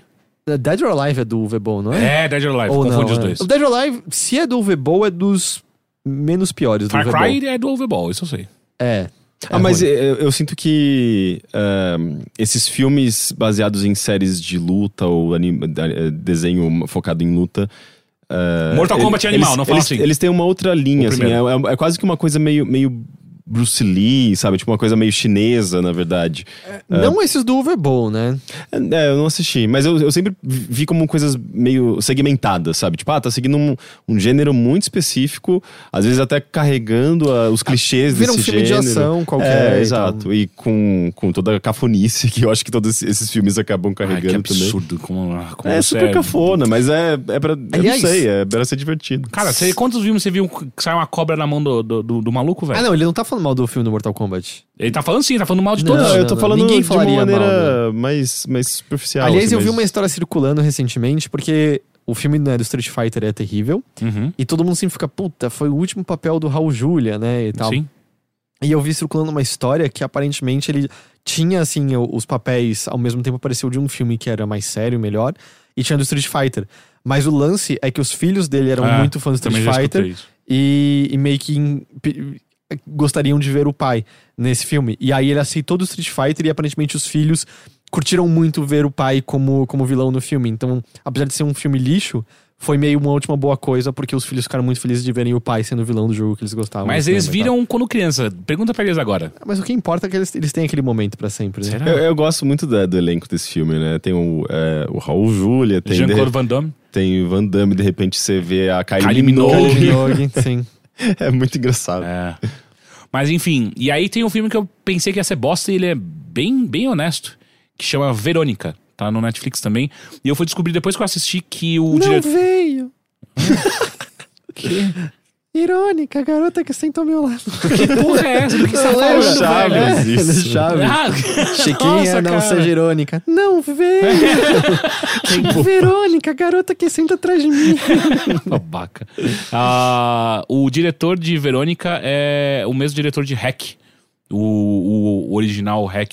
Ah, o Espanhol. espanhol. O espanhol, que é bom pra caralho. Aquele filme é maravilhoso. Então, Não, e esse- e, é curioso que tem um filme brasileiro chamado Verônica, não cara, tem? eu acho que tem várias pessoas que chamam Verônica também. Então, assim. Não, não, mas, mas é, é um filme, né? Não tem aquele Verônica Deve Morrer, que é do livro do Paulo Tem o Coelho? Verônica, Verônica deve, Deve morrer. Morrer. É. Não, mas tem um filme brasileiro com a. Ah, droga, esqueci o nome daquela. Verônica não tem a mesma sonoridade que Natasha? Não. Não, é completamente oposto. Não, não, não, não, não, eu digo. Tem o mesmo número de sílabas, Tem- não tem? tem-. Verônica. Não, não tem. Não tem nada. não. Ok, tudo bem. Fa- Fala, fala da sua Verônica, depois eu falo da minha. A minha Verônica, a história. a- o filme quer que você acredite que seja uma história real, tá? Baseada em fatos reais.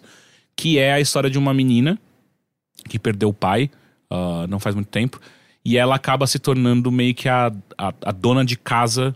Ela tem 15 anos, ela vira dona de casa porque a mãe tá trabalhando o tempo inteiro pra sustentar os filhos. Então é ela, duas irmãs e um irmãozinho mais novo. E aí, enfim, daí tipo a história começa com ela no, num colégio só de meninas, extremamente católico, e durante um eclipse, elas, em um um eclipse total, elas decidem brincar de com a tábua de Ouija. E aí ela, ela quer contatar o pai dela. E aí quando ela tenta chamar o pai, outra coisa atende. E e a história é isso, tipo, vai, vai ficando cada vez mais intenso a Ah, presença. Não tem um lance que esse é o único caso que a polícia Sim. do lugar em que aconteceu Sim, reconhece que é sim, paranormal sim, e tal. Sim, O único inspetor que, que investigou, ele escreveu o relatório dele que é uma. Eu- Ele viu. E eu gosto que isso faz as pessoas acharem que isso torna oficial, é paranormal mesmo. Porque um cara olha e fala: É, esse é o fantasma. Esse É, aqui é, realmente não tem com explicação. Mas assim, tirando essa parte bullshit do caralho, Tipo, quão ruim é você é um policial que você olha o crime e fala: Olha, se eu não sei resolver, ah, fantasma. E É, aí o que ele aqui. fez? Ele pediu demissão logo em seguida. Dois meses depois que ele Puta, fez. foi ele que matou, né? É, de certeza, né? É ele e todo mundo que trabalhou também no. no Filme. na investigação. Ah. né? Na investigação, eles pediram licença por duas semanas porque eles não aguentavam as visões que estavam aparecendo na cabeça deles. Tem toda essa história. aí. Uhum. Enfim. A história. E aí, e aí o que acontece é, é a história de uma menina que tá sendo, obviamente, é, é, assolada por forças sobrenaturais. Só que e, e uma, com uma figura materna extremamente ausente, porque a mãe dela tá o tempo inteiro trabalhando e trabalha até tarde. Então ela tem, tem que cuidar dos dois irmãos, eh, do- do- dos três irmãos. Ah, enquanto isso, tem toda uma questão de que ela não menstruou ainda e ela se sente uma párea por conta disso. E as amigas começam a ignorar ela um pouco porque ela falou coisas estranhas durante a sessão da Ouija. E aí elas ficam. E aí depois você vai descobrir que eh, o que ela falou. Só que não tem nada a ver, porque as meninas ficaram longe e tal. Mas assim, no final das contas, foi um filme que eu fiquei meio. Uh, eu puxei o cobertor um pouco mais pra cima, saca? Tipo, caralho, tem umas cenas muito, muito boas. Você ficou com medo. Também chamado como medo. É, isso também você tava, você tava no seu novo apartamento sozinho, né? Sim, sim. É, então eu acho que isso contribui. Pois é. Mas, ah, mais do que isso. Porque eu, eu comecei a notar, eu falei, caralho, mas o, o filme tem uma ótima, ótima noção de em que momento te dar susto, em que momento mostrar o, a força sobrenatural, em que momento esconder ela de você. Tipo, brincar com vai aparecer, vai aparecer, não apareceu. Ah, e eu fiquei, caralho, esse cara manda bem, né? E aí depois eu fui, eu fui ver que ele foi o diretor do Hacker. Eu falei, ah, esse cara manja. Esse cara sabe fazer filme de terror. Só né? os temas que são, parecem bem convencionais. É, né? eu tenho um pouco de preguiça de coisas de fantasma hoje em dia, pra ser Mas sincero. a gente também não tinha de zumbi até a hora que ele apareceu com o Hack? Não, não, eu acho que ele ainda tava Não, antes não, do... não, de que ano é hack? 2008? Eu acho que tava na, na rabeca de zumbi, mas pensa... Rabeca. Pensa que... Casca do caqui? Pensa... Rabeca. Raspa do caqui. Pensa que, por exemplo, o primeiro jogo do The Walking Dead é 2012. A gente não tava de saco cheio de zumbi lá, então. Ele Ah, já tava, tava Não, sim. ele já tinha virado kit, já tinha virado, sei lá, que nem a Hello Kitty.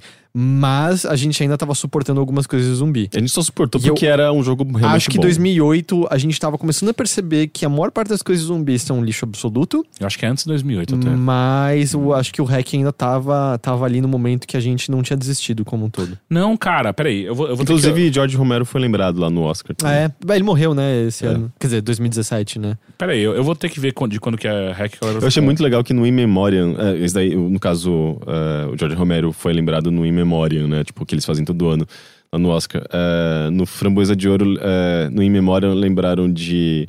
é, do o, o Einstein, né? Tipo, 2007.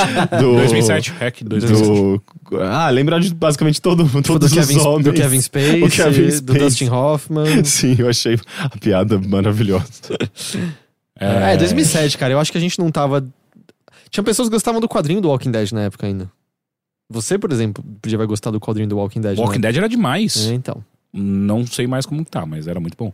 Enfim, ah, cara, é um filme que vale a pena mesmo, sabe? Tipo, mesmo você que tá meio de saco cheio, porque assim, ele não traz nada de novo pra fórmula de, de filmes de possessão, saca? Não tem nada ali diferente, mas o momento e como ele guia a história é muito interessante, cara. É realmente legal.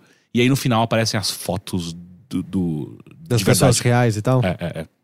Eu sempre gosto muito disso. Porque essas fotos, que são as fotos muito bosta, com flash estourado, dá mó medo, velho. Tipo, quando. A garota do, do, do corredor, né? É, é, essa merda aí. Ou então Amityville. Quando fizeram o primeiro remake deles, ah, no final do filme tinha as fotos da, dos assassinatos que aconteceram, né? Que originaram a- a- o horror em Amityville. Ah, e é muito assustador. Tanto que eu fui na, na internet depois e foi um erro. Eu não deveria ter ido. foi, foi muito ruim. Ah, tanto quanto o exorcismo de Emily, Emily Rose. Emily Rose. Não vai na internet procurar essa porra aí, não. É, ainda mais agora à noite. É, Na época não tinha vídeo, né? Pra, tipo, no, não tinha YouTube. Tinha que entrar no Bounce World. Não, É. não, não, não. Era no assustador.com. Oh, não, mas que, que ano que é o caso do, da de Emily Rose? É, Ah, não, é bem antigo, anos, anos 70. Então, que por que eu- essas coisas não acontecem agora que tem câmera, tem YouTube? Por Não, que é- será, Rick? é, porque- Por que será? É que nem as pessoas até hoje, quando fotografam alguma coisa estranha, do nada parece que a câmera delas vira uma Tech Pix de É. novo, né? Sim. É, não- não é- não é à nenhum, toa, nenhum, OVNI ah, ah, foi, foi capturado numa câmera HD. Nunca. Não, e mas, tipo, no é, celular de é, qualquer é, pessoa. É, não. história de OVNI E é sempre na morreu, Colômbia, né? morreu depois de celular, depois de Não, YouTube, não morreu né? não, Não morreu que não, ainda continua, só que sempre é com câmera cagada Inclusive de na Netflix tem Eu- vários eu- filmes de. Não, de- mas a gente não vê OVNI. mais casos de filmar um OVNI, não sei o quê. Ou, ou, ou é tão eu acho- banal que, que Não é, ninguém porque, dá, dá não é bola. porque a gente parou de ver Fantástico há 20 anos que a gente não vê mais isso? Também tem essa É, parte. também, mas, eu- mas eu sinto que... Padre Quevedo morreu. Ele também era um grande propagador dessas Encontrei ele no metrô uma vez. Mas a então ele morreu. A minha questão é, ele. é, é- é- esses casos que, que as pessoas acreditavam com muita mais, muito mais força nos anos 90, basicamente morreram por conta de celular, porque é, é, é, a gente vive, vive, vive numa realidade que é muito fácil você filmar qualquer tipo de coisa e desmascarar É, qualquer mas tipo além de história disso, dessa. nunca subestime a vontade das pessoas acreditarem no que elas querem acreditar. Eu tenho Ah, certeza não, que é, se você isso, cavocar. isso sim, a ignorância é... é- é- Tinha um episódio de Penn and Teller Bullshit que era dedicado a essas convenções de ufólogos, que era É maravilhoso, porque boa parte das pessoas que acham que são abduzidas fazem terapia depois de, perdão, hipnose de regressão, se eu não me engano, que a gente sabe hoje em dia que na verdade eles são eles colocam novas imagens na cabeça através dessa terapia e vão formando histórias de coisas que nunca aconteceram. E uma das melhores partes é que eles pegaram um dildo bem grande, de uns 30 centímetros, e pintaram de cinza e levaram na convenção de ufólogos e ficavam perguntando para as pessoas: ah, a gente acha que isso caiu de uma nave. Você lembra de ter visto isso durante uma abdução? E mundo, "Ah, não, eu lembro desse objeto na nave, não sei o que lá. Além de um cara que eles encontraram numa, num evento foram pra outro, encontraram o mesmo cara de óculos escuros e um bigodinho colado. e aí, tipo, não, eu tô disfarçado porque se um alienígena estiver aqui, ele não deve me reconhecer. Ele... Os Greys. É, não é exato, porque os caras vêm de outra galáxia, eles podem visitar as pirâmides, eles podem visitar a Torre Eiffel, eles podem visitar as maravilhas da natureza, mas vão vir nessa convenção de ufólogo aqui e o seu óculos e bigodinho vai ficar disfarçado deles, com certeza. Então não, essas pessoas são loucas, Rick. Eu Exato. tive uma ideia de um podcast pra gente. Um episódio especial de bilheteria. Ufologia? É. Eu topo, a gente tem. Mas a gente tem que Cada achar. um pega a melhor, a, melhor pior história que você já Não, a gente tem que achar internet. alguns. Mas é que o especialista vai acreditar, a gente vai zoar É, ele, vai dar é, errado. vai ser meio É igual quando eu né? quero chamar o Renato Siqueira aqui, ninguém deixa. Não, porque esse, ele vai te dar um soco na cara, é isso que vai Não acontecer. vai, virar- não. vai ele parece uma pessoa treta. muito simpática. Cara, Só que ele é católico. Você destruiu o filme dele. Não destruí, não. As pessoas assistiram por, por minha, por minha causa. Pra rir. Não Nem- importa, nem eu, eu dei dinheiro pra ele. nem é, todo por, é por mundo- minha causa que ele tá fazendo o segundo filme. Nem todo mundo, sei lá, tem. É tipo um Tommy Wiseau que ri de si mesmo. Falando Eu acho que ele não ri não, mesmo, cara. hoje aconteceu um caso meio, uma coisa meio triste. O Rogério Skylab fez um post no Facebook é, reconhecendo que o trabalho dele é horrível. ah, que bom, ele tá certo. E... Não mas é muito, isso é muito estranho, porque eu nunca vi um artista fazer isso, ah, sabe? ele deve ter entrado numa paranoia grande, assim, Talvez. de auto-dúvida, não. Eu, eu não tô zoando, eu acho horrível. Mas muita gente gosta muito, muito, Não, eu acho dele. que tem, tem seu valor, eu acho bom, assim, o- é uma coisa que poucos artistas fazem, né? Que é o autodeboche, é, é, é fazer um negócio que é, é assumidamente debochado, escrachado, su- sujo, tosco, e, e ele faz isso de uma maneira muito boa, inclusive. Eu acho que, eu acho que tem valor no trabalho dele. Mas é, é- foi meio, é meio deprimente, assim, tipo, eu- eu- ele, ele, ele é muito pesado consigo próprio naquele, naquele E texto. Eu assim. acho que sim, deve ter sido algum momento. Porque todo mundo aqui, eu, cada vez que escrevo uma coisa, tenho vontade de jogar meu computador pela janela. Então, tipo, É, eu é, imagino que ele deve ter chegado num ponto em que ele extravasou dessa maneira. Eu, eu não, ele- eu não sei se, é- se tem alguma questão política por trás. Assim, ele, ele terminou o texto dizendo que eh, ele nunca quis que eh, o trabalho dele fosse apreciado, assim, tipo, necessariamente. O público dele não. Ele, ele nunca pensou no público dele como eh, pessoas imaturas e jovens, garotos de 12 anos, sabe? Tipo, E esse é o público dele? ele, ele, ele, ele diz que. Pelo, pelo, pelo, pelo texto, ele, me parece que ele, ele vê mais pessoas com, desse perfil do que o público que ele gostaria que fosse o dele, sabe? E ele, ele faz. eh, ele cita vários outros artistas que ele considera importantes e ele não se vê lá no meio desses artistas. É, meio, é, é bem triste. Ao mesmo tempo, parece meio. Oh, se É. você fez alguma coisa que pessoas gostam, mesmo que elas sejam mais novas, você não deveria apreciar isso de alguma forma? Não sei. Vai que você é uma porta de entrada pra pessoas conhecerem outras coisas legais É, depois. mas né? a gente tá num momento meio de crise política meio bizarro, né? E eu acho que ele, isso talvez tenha afetado ele. Será que ele é um alienígena? Matou. Vamos fazer um especial de ufologia? Tá bom, eu, Eu acho, eu, acho, ideia eu que- acho super divertido, mas tem que ser com essa proposta, ser divertido. Eu não quero falar seriamente de ufologia, não. A gente não vai chamar um especialista? Não. Desde que seja um especialista que saiba como tudo é ridículo, aí sim. Eu, eu acho que ia ser muito Eu bom. acho que a gente consegue um cara que saiba rir disso tudo.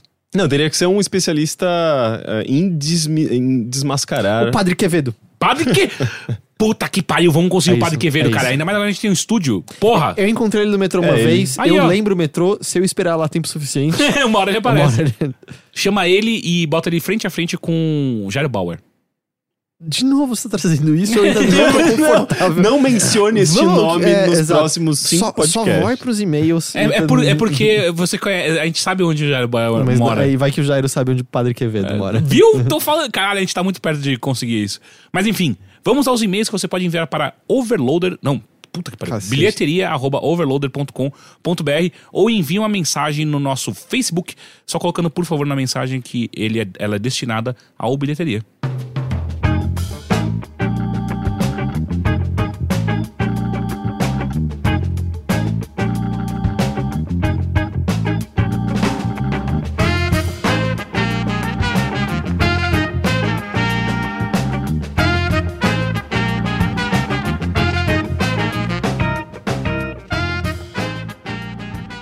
Vamos ao primeiro e-mail, deixa eu puxar aqui.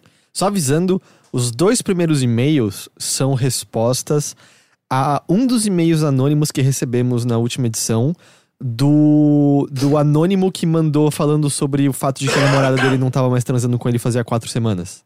Sim, E rendeu pan- pano pra manga, né? É, de verdade, assim, é uma anônima e a outra é uma garota que falou que não tinha. Ela não indicou nada que tinha problema de usar o nome dela. Então, é, eu acho que isso é importante, assim. é, são duas garotas dizendo: ou vocês deram um ponto de vista masculino Sim, tem e razão. a gente acha que vocês estão errados. Ah, elas acharam que a gente tá errado? Sim. Puta merda. Mas não, elas, de maneira não, tranquila. E e eu assim, acho que elas não, podem e- estar e- muito. Eu acho que elas podem estar muito certas sobre estarmos errados. Sim, não, exato. É, tipo, a gente mandou mal, né? Pra variar. As pessoas, é, elas mandam e-mail pra gente, né? Só leia. Eu vou ler. Ah, ao primeiro, anônima. Gostaria de dar minha opinião sobre o e-mail do menino que a namorada não quer mais fazer sexo.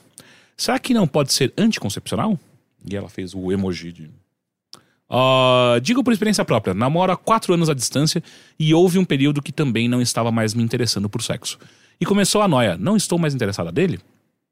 Ah, e foi neste mesmo período que eu comecei a pesquisar sobre anticoncepcionais e sobre o mal que faziam. Conversei com meu namorado e disse que queria parar e ver como meu corpo se comportava sem esses hormônios diários. Foi a chave do nosso problema. O anticoncepcional tinha tirado minha libido e parar com ele, apesar de mais arriscado, foi o que fez nosso relacionamento voltar à maravilha que era. Converse com sua namorada. Há quantos anos ela vem tomando?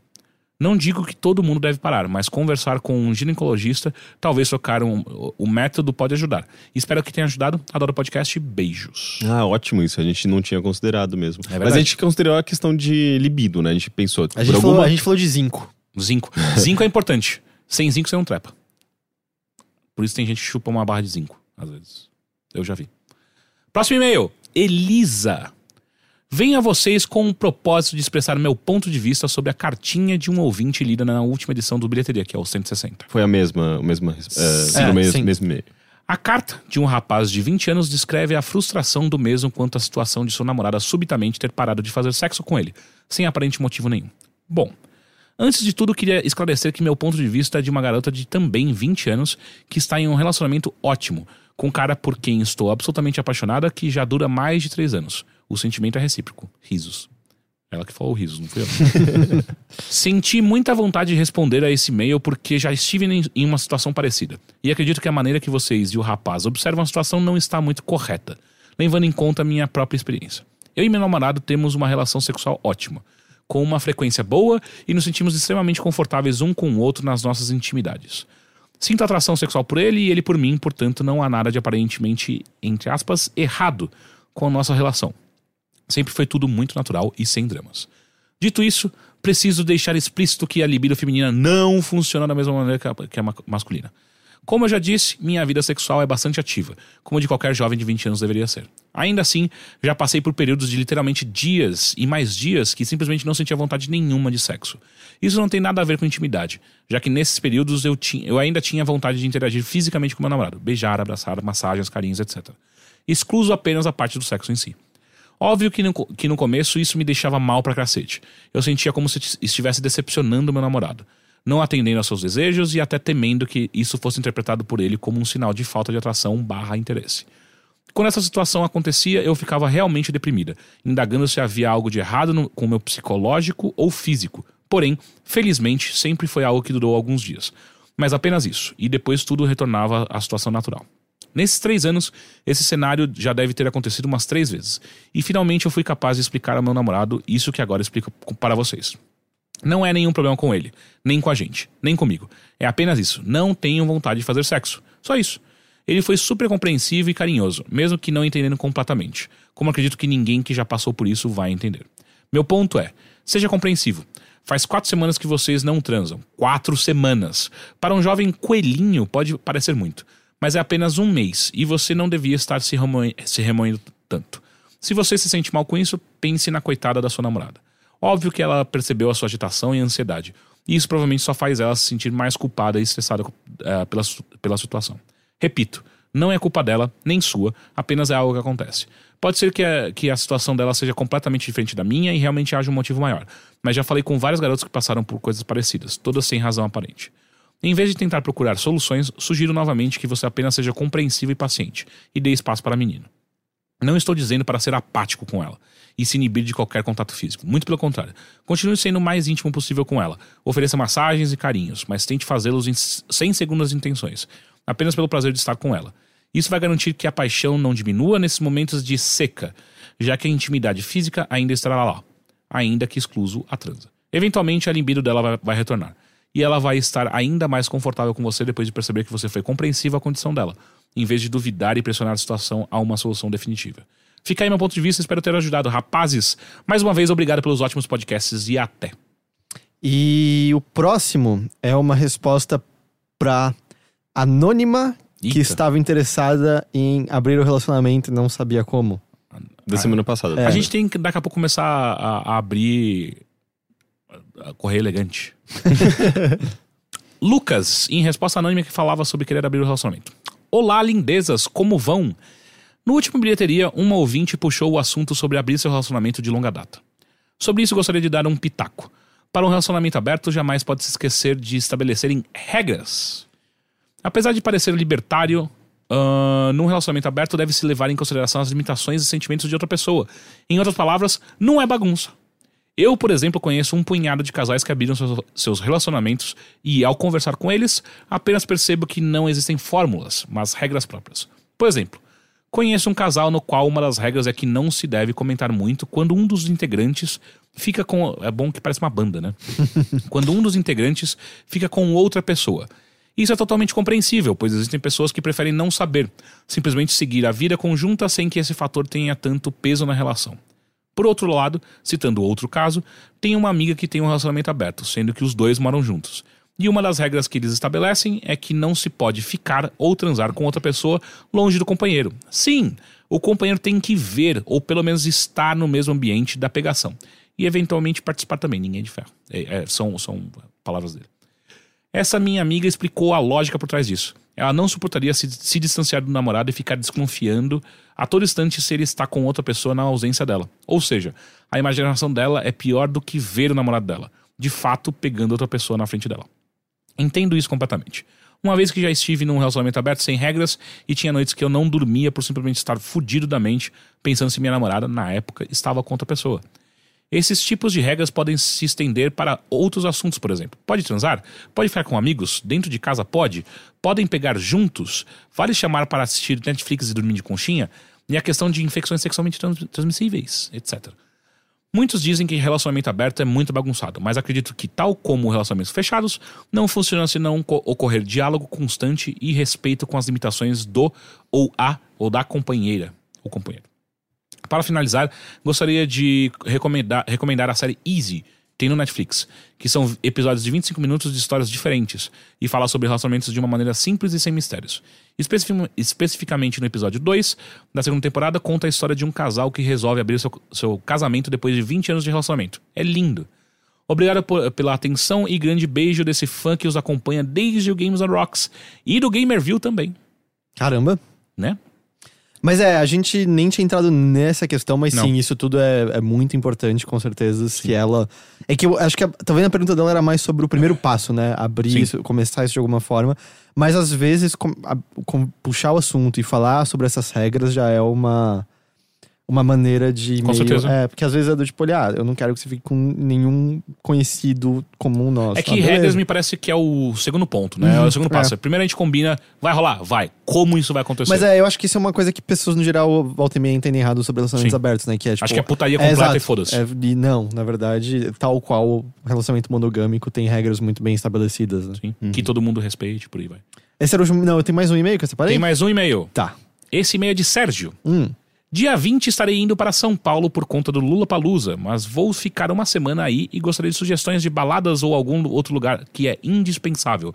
Sei que já falaram alguns em um podcast passado e já anotei tudo, mas queria alguns mais voltados à noite de São Paulo. Ih, mas sem um perfil dele, não faço ideia do que posso Cara, manda eu tudo, foda-se. É, vê o que você gosta. Vê. É que eu também eu, eu não sou mais a pessoa Eu de também balada. não sou mais o cara de balada. Faz. Eu tipo- também não. Faz algum, acho que uns dois, três anos que eu não vou pra balada. Ah, não, faz uns meses. Mas foi estranho porque eu- todo mundo era 10 anos mais novo que eu na balada. Então. Ó, é, uma festa que eu tenho gostado bastante, inclusive Matheus Leston é, faz a iluminação dessa festa. E eu acho que galera não é tão novinha nessa daí, né? Mais ou menos. É, é uma festa chamada Caverna, que tem rolado na Casa da Luz, que é um lugar. É uma, é uma casa bem antiga mesmo, assim, tipo, com- eh, que eles modernizaram e tal. É, fica na frente da Estação da Luz. Eu já fui nessa balada. Ah, não faz É tanto bem, tempo assim. é bem legal lá. Eu, eu, eu sou Lá baladeiro. tem, lá tem uma pista, lá tem uma área de des- descanso, tem até um café lá dentro. É, é Tem- grandinha. E tem no andar de cima é onde as pessoas ficam assistindo filme que passa É, no telão. tem- tem um Eu assisti cineminha. Ju- Jumanji. Hum. É, é- como eu é- aproveitei a balada. não É bem legal, mas tem que original. chegar cedo, porque meia-noite já tá lotado. Assim, Leve já- dinheiro. É, como uma, uma fila gigantesca. É É bom você chegar cedo pra você conseguir garantir Digo esse dinheiro espaço. trocado. É, Sim. não- não sei se aceita cartão lá. É, e o- os preços lá são bons, é um lugar Sim. gostoso, a festa é muito boa. É uma festa de, de música indie, digamos Uhum. assim. é. Então, você vai ouvir. Você vai ouvir, tipo, pop, mas não pop é, chiclete, sabe? Você vai Sim. ouvir um, um- um pop, às vezes, mais eletrônico, mais, mais Uhum. indie, sei lá. Mas é, é bem, é bem legal essa festa, eu gosto bastante dela. Eu falaria do Samurai, na Liberdade. Sempre. É um- Talvez você encontre a gente lá. que às É, vezes é, a gente vai. uma, é uma casa de karaokê, mas, por exemplo, no andar de baixo não tem o barulho das pessoas cantando. Dá pra comer legal lá, não é barato. E não é tão bom assim, tem umas coisas legais, É, outras mas, não. por exemplo, tem, lá você consegue comer torô, por exemplo. Sim. E não é tão. Não é todo restaurante que você vai encontrar torô. É, Eu não faço ideia que seja isso. Torô é a parte mais gorda do atum, e se eu não me engano, são só os atuns de ah, maior profundidade que desenvolvem. É um pedaço do atum que você coloca na boca e parece que Derrete. derrete como manteiga, assim, é inacreditável, é uma delícia.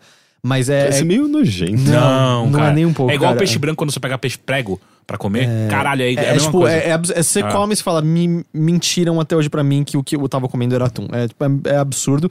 Só que é caro, especialmente porque acho que não tem tanto na, na- nos oceanos ao redor da- do nosso país, esse tipo de, de peixe e tal. Mas eles servem lá. Ah, e aí no andar de cima tem o karaokê. Ah, tem uma boa seleção de coisas pra cantar. Foi da última vez que eu fui, tinha gente cantando o rap do Naruto lá, então. É verdade, tem, aconteceu. é, tem muita coisa. Eu não sei. Eu não sei o quão convidativo é isso. Isso não é nem um pouco convidativo, foi horrível. Essa é uma coisa que acontece. Às vezes você. Eu não canto bem, eu não sei cantar. O que, que a gente cantou da última vez? A gente cantou Kiss from the Rose. Ah, gente sempre canta isso. É. Mas assim, quando eu subo, eu sei que eu não sei cantar. Eu só tento acompanhar e tá- cantar meio baixinho e ficar de boa. O problema são as pessoas que não sabem cantar que acham que são popstars quando sobem no palco. E aí, de fato, é, elas fazem seus ouvidos sangrarem. Mas não é toda noite que você encontra isso. assim. É, é um lugar bem legal, o preço de cerveja é ok. E lá em cima tem umas coisas mais de petisco, uns pratos diversos e tal. Que lá tem um preço bem mais em conta pela quantidade de comida que vem. É, mas aqui, por exemplo, eu comi hot roll uma vez lá que. hum, Cara. Ah, não, mas não foi da última vez, foi a Bia pedir um curry e veio uma quantidade absurda de curry. Ah, que a gente pediu aquele prato, que foi aniversário É, da. da Pri. Da Pri, é. É, eu pe- pedi um frango empanado, veio uma bandeja gigante de frango Aquilo empanado e tal. É. E aí sim é, é meio, porra, não é tão caro, uma quantidade absurda. Eu gosto bastante do Samurai, é um lugar legal. Porque o problema da Choperia da Liberdade, que é o lugar mais de karaokê, ah, não sei lá, aquele lugar. Ele caiu can- na boca do povo e é, aí. aquele fudeu. lugar cansou, é muito cheio. Lá eu nunca tô confortável em lugar nenhum. A gente é hipster do karaokê. Lá, É. lá, é, é o- a Choperia da Liberdade já esteve presente em listas de melhores, Melhores, bares do, bu- é, do mundo, do né? mundo, é. Eu acho que do Guardian, se eu não me Bom, engano. é, É, ela- meio, é meio chocante. Assim, a gente não pode cuspir no prato onde já não serviu, né? Porque. É, não, a choperia é, é um lugar legal, só que eu fiquei de saco cheio daquele A lugar. mama é incrível. Eu gosto muito da mama. Ah, eu tenho dois lugares pra indicar. Um, o primeiro é o Aljanai, que é um restaurante barra balada que tem ali na, no Bexiga, que ele é, ele é, ele é todo comandado por ah, refugiados sérv- sérv- sérvios ou turcos. Ah, eu não São lembro. refugiados. Não, eles são palestinos. São- palestinos. são refugiados. Eles não são palestinos? Ele- ele- eles fugiram de algum país. Ok. É do Ah, Palestina. é- é- pode ser. Eu acho que é. Eu, Enfim. eu já fui ali, é bem legal. É, a comida é muito, muito gostosa. O, o valor é realmente tranquilo, não é, não é barato, mas também não é caro, é, é, justo, justo. pra caralho. É. A cerveja é bem ok também. E rola música. E geralmente, eu fui umas três, quatro vezes lá, é sempre samba. Eu não sei se toca outra coisa lá. É, não, quando eu fui lá era um som mais. Mas até mais típico, assim. É? É. Nenhum desses lugares patrocina o bilheteria, Não. mas se algum quiser, é só entrar em É contato nóis. com a Half Death, É. que, que esse patrocínio Não pode é como acontecer. se, se eles tiver, E se o- eles estivessem ouvindo esse Vai que a podcast. mama tá ouvindo isso aqui agora. É Você não sabe se ela não ouvir. E assim, a mama já recebeu, a gente já levou muito, muito dinheiro pra, pra mama. muito dinheiro. Ó, e o seguinte, e o outro é o Frank. Eu gosto muito do Ah, Frank. é que é caro pra É caralho. caro pra caralho, mas se você tá afim de você se sentir nos anos 80 em São Paulo e você chama Dória Júnior, você vai amar. é... É, eu recomendo o Drink Soulless Gentleman. Não tem mais. Puta que Peraí, pariu. quando foi a última vez que você foi? Ah, faz mais de ano. Ah, mudou completamente. Eles, Ah, é? eles- eles reform- reformaram, eles reformularam todo o cardápio deles. Cara, tem coisa muito. Tipo, é- é- é- eu acho que é um dos únicos lugares que tem um. Como é que chama? Ah, é, é o drink feito com. Com vermute e, e whisky. Eu esqueci o nome agora. Não sei. Enfim, ah, eles têm um Blood Mary que é maravilhoso. Cara, eu tava pensando em Blood Mary agora, eu tomaria um Blood Mary. Blood Mary é bom porque você fica Bloody bêbado Mary. E, e e come. come. ao mesmo tempo. É verdade. É, é, É, é, igual tem melancia, nutrientes. que você come e bebe ao mesmo tempo. Eu, É, quando eu tô com fome na balada, peço um Blood Mary. eu hoje. E eu amo melancia. eu é meio hoje só- tomei. Eu bati 5kg de melancia e tomei tudo isso de suco hoje. Caralho, Nossa, eu- eu com bati- quê? Eu bati, eu bati Como? beterraba, é, laranja e cenoura. Muito bom. Isso, isso é bom, isso é verdade. É gostoso Beterraba é e uma é- bosta, mas e quando você é coloca a muito laranja, ela fica de boa. O. Mas então, é, o foi, Frank. foi durante o dia. Eu, eu tirei toda. Sabe, você pega com colher de sorvete, vai tirando a. Não sei, eu não como, eu não como melancia, acho uma E bosta. aí, ah, eu bati, É eu tomei. eu- tipo, eu não sei quantos litros deu, mas era 5 quilos de melancia, eu transformei não, em vira, suco. não vira 5 litros? Acho que não. Não. Só se fosse água. Água eu sei que um quilo é um litro. Melancia quilo- é um negócio. é- Ela é grande, pesada, por alguma razão que eu desconheço. porque. Existe o mistério da fé da melancia, É, né? porque, tipo, A melancia, se você- tem desse tamanho assim, ela pesa 20 quilos. Não, mas se você pega tipo uma e bola co- de e, chumbo. e bate aquilo, dá tipo dois dedinhos de suco. Você, conhece o conceito de Ele- densidade, ele, né? ele tá batendo É uma a bola casca, de tênis. é ele tá pegando que é uma bola de tênis e jogando no liquidificador e tá achando que é uma melancia. Eu não- melancia não, é assim. É pesado a casca, é a casca que, que e a gente vai jogar fora. Você joga fora a casca? Eu como a casca, eu bato no sabia, suco também. Eu sabia. A cara do Heitor de comer a casca. É fibra. Faz Cara, deixa eu acabar de falar do Frank. O Frank é Ah, o tá. seguinte: é bar pra velho, mas tem muita gente que vai lá, galerinha da nossa cidade. A gente é velho também, né? Uhum. Eu Não sei o que eu tô falando. Ah, que vai lá pra fazer esquenta. Não, não vá nesses dias, que é sexta-feira. Mas de quarta a de quarta a sexta, Isso, começa engano, a beber no meio da semana. tem um trio de jazz que toca lá, que é animal, é muito, muito legal. Eles ficam alternando, mas é sempre um triozinho, no máximo um quarteto de jazz. Ah, então é um lugar muito da hora, porque tipo, ele fica dentro do Maxud Plaza, que é um dos hotéis mais antigos e mais clássicos de São Paulo. Uma vez a gente tava em reunião lá e passaram os concorrentes a Miss Brasil do nosso lado. É, exato, que o nosso investidor anjo na época não conseguia parar de olhar pra É, elas. a reunião entrou em pausa por É, um é, momento. é, é. Foi, foi no mesmo dia que tinha o. o- não, não, não foi nesse dia que tava o Maluf, né? Eu não tava nesse dia, eu tava no dia que o Ciro Gomes tava lá. Ciro Gomes. É, então. Pra você ver o nível É. do que a gente tá falando de Frank. Então, assim, é, a, a frequência não é boa. É isso que a Não, gente tá não, dizendo. não, não é. Ah, Maluf você não vai mais encontrar, assim, cara, pelo menos, né? Ele tá triste, viu? Ele tá, ele tá triste. Foda-se. O Chateado. Maluf tá lá no pastel do Maluf, lá em. Lá em, em- Só- Só se estiverem servindo na cadeia, né? Ah, é verdade. Enfim, Frank, Frank Bar, você procura, ele é dentro do Maxud Plaza. Não, não estranhe, você tem que realmente entrar dentro do hotel. Ah, e é isso aí. É. Acho que são, são bons lugares pra você colar. Então é isso, né? Fechou? Fechou. Pro primeiro episódio Nessa nova casa. Nessa nova casa. Mothership vai ser já aqui também. Mothership será aqui. Uhum. Ótimo. É isso, não tem. É, Acabou aí, a Mothership será aqui. Muito obrigado, senhores. Mais uma vez, eu só queria reforçar, então, as transmissões do Bilheteria acontecerão às terças-feiras, não será mais a segunda. Ah, mesmo horário, aproximadamente 8 e meia da noite. O dia de publicação do podcast continua sendo quarta-feira, tudo certinho, tudo igual. Só se você curte nos ver ao vivo. E se você nunca nos viu ao vivo, tenta arranjar um tempo na sua agendinha. Põe lá 8 e meia da noite, terça-feira, ou quarta-feira, 8 e meia da noite, pra você ver o Mothership ao tem vivo. dois dias seguidos pra você não errar. E, e venha ver ao vivo algum dia. Venha bom? ver. Não é, tipo, venha ver no seu computador. Ah, tá. eu por um segundo que caralho, a gente tá anunciando alguma coisa assim. Não, não, não venha até aqui. Não venha até aqui. Não por enquanto. Caralho, Henrique, o que você tá fazendo? Eu sei, gente. Vai Ele que. é estranho. Vai que, vai que tem um. A gente faz uma, uma, uma plateia um dia. ok, enfim, gente, muito obrigado. De nada. Obrigado à nossa equipe técnica. Eles estão fazendo fez- sinalzinho fez- de coração. ele deu double hang loose de pé, que eu Deu vi, de pé. e rolou um coraçãozinho também. Gente, obrigado a todos no chat também. Muito obrigado por acompanhar a gente. E até a semana que vem. Tchau, tchau. Tchau. Happy